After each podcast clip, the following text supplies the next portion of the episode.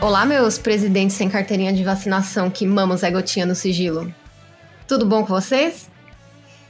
Eu sou a Fabi Marques e esse é mais um mini episódio que eu nem tenho vergonha de chamar de mini, mas nunca se sabe, já que às vezes você pode dar de cara com três horas das minhas conversinha mole. Mas veremos, porque hoje eu acho que realmente é mini mesmo. O roteiro deu tipo seis páginas, então é isso aí. Bom, infelizmente estou em São Paulo e mesmo gravando às seis horas da manhã, parece que o Rally Dakar tá na minha casa competindo com o Motoqueiro Fantasma para ver quem faz mais barulho nessa merda. Então eu já peço desculpa se de repente você ouviu um barulho que não era para estar tá ali. E após uma semana afastada por motivos de estava trabalhando feito uma corna, estou de volta para contar para vocês um caso que eu achei tenso. Mas antes, deixa eu só contar que agora, se você quiser mandar o seu relato de medinho, nós temos um novo e-mail, porque eu larguei de ser relaxada. Me conta a sua história no milyummedinhos.gmail.com que pode ser que eu conte aqui no programa. Não esquece de falar se pode usar os nomes de lugares reais. E por favor, não tenha medo de colocar bastante detalhe. Se quiser mandar foto, tudo que você quiser, sempre ajuda. Dito isso, vamos pro caso? Bora!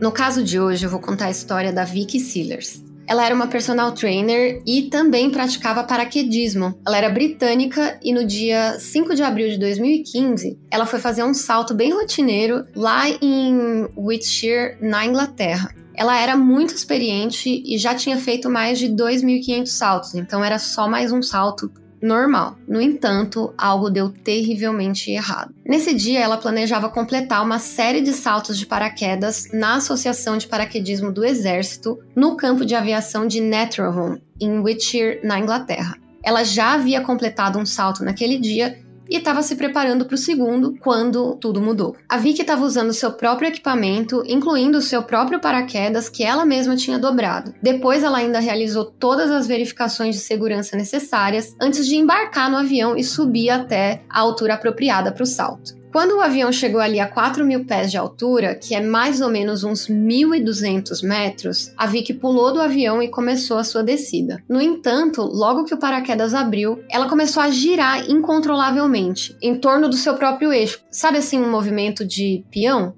Enfim, esse fenômeno é conhecido como line twist no paraquedismo. Ela ainda começou a tentar corrigir a torção, mas não conseguiu e o seu paraquedas não abriu adequadamente. Ele começou a se embaraçar todo e ela caiu rapidamente no chão. Obviamente, uma queda fatal que ninguém poderia sobreviver. Após o incidente, os investigadores se envolveram para determinar a causa da tragédia e quando eles examinaram o equipamento ali de maneira mais superficial e coletaram mais informações sobre os eventos daquele dia, eles chegaram a uma teoria de que era realmente uma falha técnica no equipamento. Ou seja, não tinha nenhum erro cometido pela Vicky, não era nenhuma falha humana. Eles acreditavam que o problema estava ou no próprio paraquedas ou no arreio que ficava preso no corpo de Vicky, naquele coletinho, sabe? De qualquer maneira, eles honestamente acreditavam se tratar de um acidente. Quase uma semana após tudo isso ter acontecido, os investigadores conversaram com outros paraquedistas para saber se algum deles também teve algum problema com o equipamento, se estava tudo certo, enfim. Foi aqui que a história começou a tomar um rumo diferente. Afinal de contas, isso daqui é um podcast de crime, né, gente? Depois de conversar com um paraquedista em particular, a polícia notou que tinha algo muito estranho acontecendo ali. O nome desse cara era Mark Baiada e ele tinha saltado logo antes dela nesse mesmo dia. Ele informou a polícia que depois de aterrissar do seu próprio salto, ele notou que o paraquedas da Vicky estava meio torcido e parecia estar tá mal embalado em más condições. Ele percebeu isso antes dela saltar. Aí a gente pergunta, né? Nossa, mas e aí? Ele não falou nada para ela? Como é que é, né? Bom, ele até bati no microfone.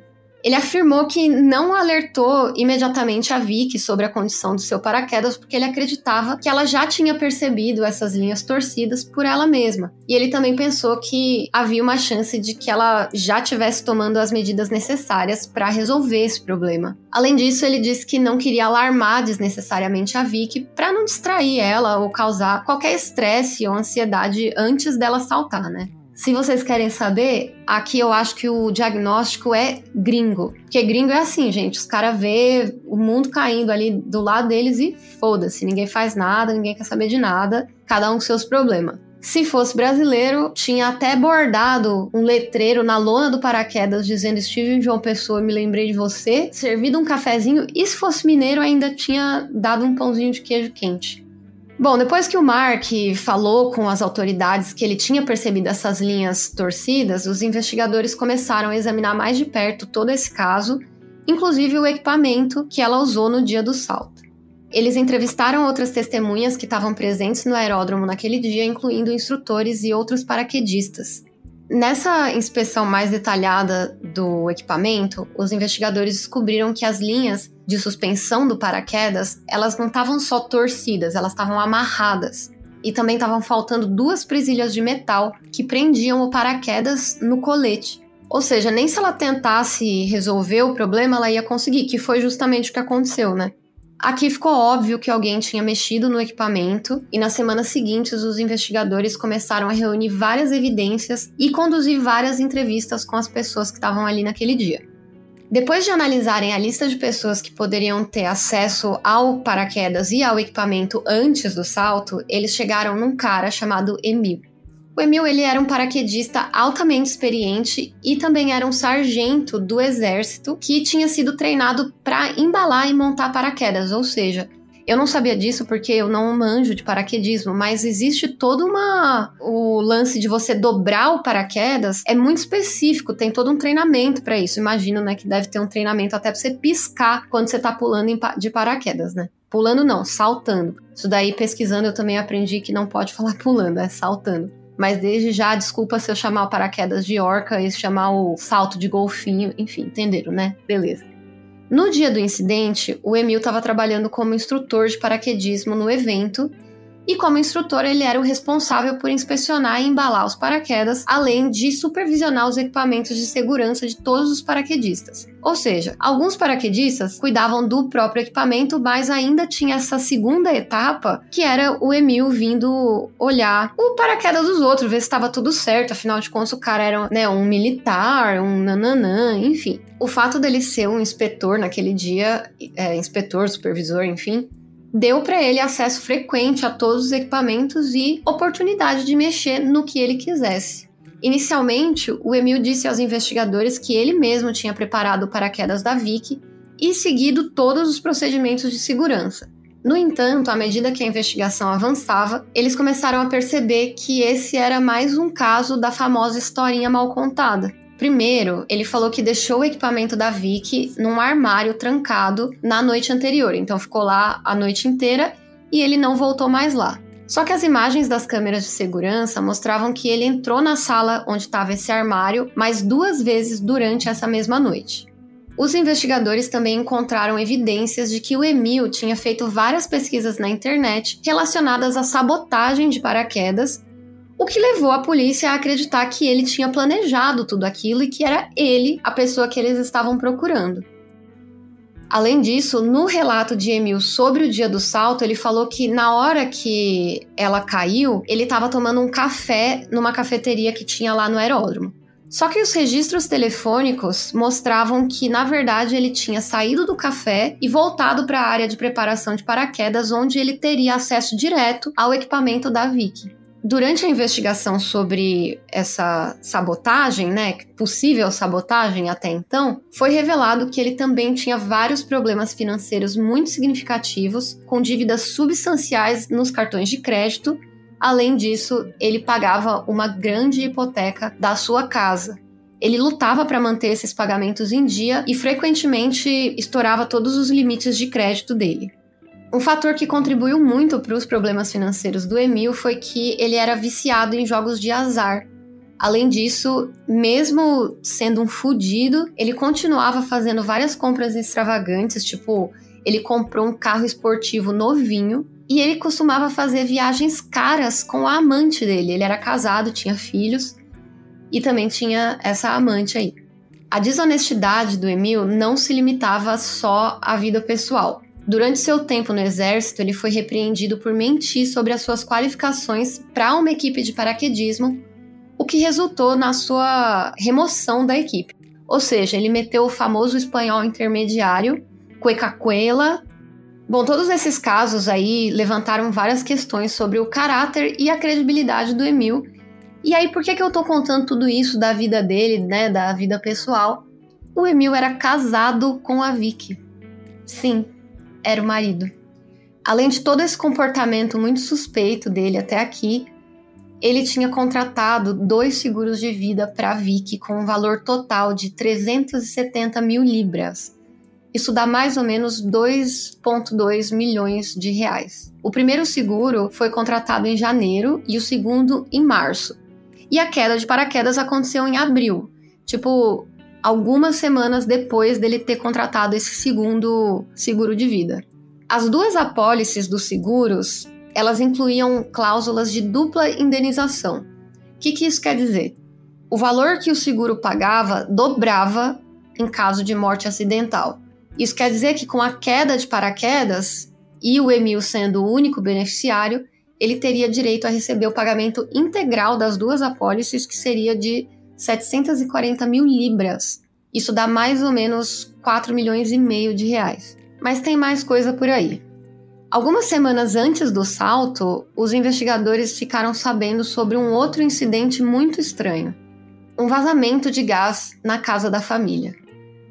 Os eventos desse acontecimento não foram amplamente divulgados, mas o que a gente sabe é que a Vicky e os filhos do casal estavam em casa quando ela percebeu um cheiro muito forte de gás e entrou em contato com as autoridades responsáveis.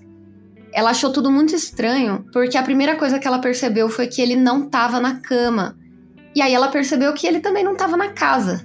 Quando ela ligou para ele para perguntar onde que ele estava e avisar o que estava acontecendo, ela também comentou que tinha chamado a Congás lá deles para verificar o problema. E aí nessa hora ele voltou para casa correndo, chegou esbaforido lá imediatamente. Quando o engenheiro de gás chegou para inspecionar a casa e ver o que estava acontecendo, ele descobriu que a válvula tinha sido intencionalmente fechada e imediatamente ele entrou em contato com a polícia. A casa foi evacuada e a área foi isolada com precaução, mas no final deu tudo certo. O que, que eu quero dizer com isso de a válvula tinha sido intencionalmente fechada? Porque você deve estar pensando, é, mas não abriu para vazar o gás? Durante o julgamento foram apresentadas imagens das câmeras de segurança da casa que mostravam o Emil mexendo na válvula de gás. Essas imagens mostravam ele saindo da cozinha por volta das 11h30 da noite e voltando alguns minutos depois para mexer nessa válvula. O que, que acontece aqui, né? Quando eu falo para vocês que ah, mostrou que foi intencionalmente fechada. Tem um lacre nessa válvula que ninguém pode mexer, só o engenheiro. E aí ele percebeu que alguém abriu e fechou justamente para que ninguém percebesse que tinha sido sabotada ali, né? E durante o julgamento, a acusação argumentou que o fato dele voltar para casa para fechar a válvula foi uma indicação de que ele sabia muito bem que ele tinha feito alguma coisa de errada ali e estava tentando encobrir os seus rastros. Além disso, o Emil tinha feito buscas na internet sobre como causar um vazamento de gás e entrou em vários sites com informações sobre explosões de gás. Gente, este cara, né? Tipo, puta que pariu. Como se isso não fosse o bastante, os investigadores forenses ainda encontraram várias impressões digitais do Emil na válvula de gás. E aí, né, já sabe, todas essas evidências apontaram a culpa para este ser humano. Durante o julgamento, a promotoria trouxe também várias testemunhas contra o Emil e agora vocês vão ficar sabendo aqui, ó, do nível lixo humano que é esse animal. Uma das principais testemunhas foi o instrutor de paraquedismo que tinha dobrado o paraquedas da Vicky no dia do acidente, ou seja, não tinha sido nem ela, como o Emil tinha dito antes, e também não tinha sido ele, como ele mesmo falou. Essa testemunha disse que tinha seguido todos os procedimentos corretos e que não tinha como o paraquedas ter mau funcionamento a não ser que fosse adulterado. Ele também confirmou que o paraquedas tinha sido inspecionado pelo Emil e estava em boas condições antes do salto da Vicky, ou seja, foi tipo assim, ele deu o paraquedas na mão do instrutor, que era o Emil, e falou assim: "Mano, tá tudo certo aqui?"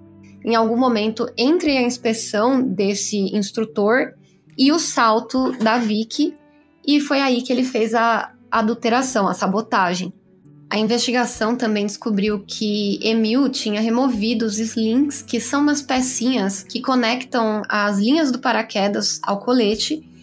Então eles descobriram que ele removeu esses slings tanto do paraquedas principal quanto do paraquedas reserva, o que significa que também não teria aberto corretamente caso ela tivesse tido tempo de usar esse segundo paraquedas, né? Outra testemunha foi o colega de exército que ajudou o Emil com o vazamento de gás. Aí você está me perguntando, né, como assim? Bom, de acordo com esse amigo, ele foi chamado pelo Emil para ajudar a consertar um vazamento de gás na cozinha e simplesmente seguiu as instruções para ir desligar o fornecimento de gás enquanto o Emil mexia na válvula. O amigo não estava ciente de nada de alteração, de intenção maliciosa e ele não foi implicado no caso nem acusado de nada. Ele simplesmente fez o que o cara mandou achando que estava ajudando, né? Como eu disse antes, o Emil ele tinha uma amante, né? E essa mulher também foi chamada para testemunhar contra ele e ela confirmou que de fato ele tinha falado com ela sobre o seu plano de matar a Vicky e pediu que ela fosse o seu álibi. Tipo, ah, se alguém falar com você ou te perguntar alguma coisa, fala que a gente estava junto. No mesmo dia dessa queda do paraquedas, o Emil deu match com uma outra moça no Tinder que também testemunhou contra ele. Gente, complicado, né? Bom, ela disse que o Emil falou que estava planejando deixar a sua esposa e que receberia um grande pagamento do seguro de vida dela. Tipo assim, como que o cara, pra começar, o cara já falou isso pra uma pessoa no Tinder sem nem antes conhecer. Sem noção, né? No geral, ter chamado todas essas testemunhas construiu um caso muito forte contra ele e mostrou que, no fim das contas, ele tinha realmente planejado e executado um plano maligno contra a sua esposa para poder obter ganhos financeiros. E como se tudo isso não fosse suficiente, dentro do carro desse animal, a polícia encontrou uma válvula de gás semelhante à da casa da família e também um pedaço de fio e um alicate que eram semelhantes aos que foram usados para mexer no paraquedas da Vicky. Eles também descobriram uma cópia da chave da área onde os paraquedas eram armazenados e dobrados, né? O Emil nunca confessou nenhum desses crimes. Ao longo da investigação e do julgamento, ele manteve a sua inocência e negou qualquer envolvimento. Tanto no no negócio do paraquedas quanto no negócio da válvula de gás. Mas apesar disso, a acusação apresentou uma quantidade significativa de evidências esmagadoras que convenceram o júri. Então, em junho de 2018, ele foi considerado culpado de duas acusações de tentativa de homicídio por mexer no paraquedas da esposa e também por causar o vazamento de gás na casa. Ele foi considerado culpado ainda de uma terceira acusação, que era danificar um sistema de gás, demonstrando imprudência em relação à vida alheia. Tipo, ele não só colocou em risco a vida da Vicky e das crianças, mas também da vizinhança, né? De, sei lá, qualquer pedestre que estivesse passando, enfim. Em maio de 2019, ele foi condenado à prisão perpétua com um tempo mínimo de 18 anos e mais cinco anos pela acusação de danificar o sistema de gás. O que isso quer dizer? Quer dizer que depois de 18 anos e mais 5 anos, ele vai poder tentar a liberdade condicional, né? Durante a sentença, o juiz descreveu as ações de Emil como sendo cruéis e ele ainda observou que ele não demonstrou nenhum remorso pelos seus crimes. O juiz também afirmou que o Emil havia cometido essas ofensas para conseguir pagar as suas dívidas alimentar a sua ganância, alimentar o seu desprezo pela esposa e o desejo de ter uma nova vida com a sua namorada.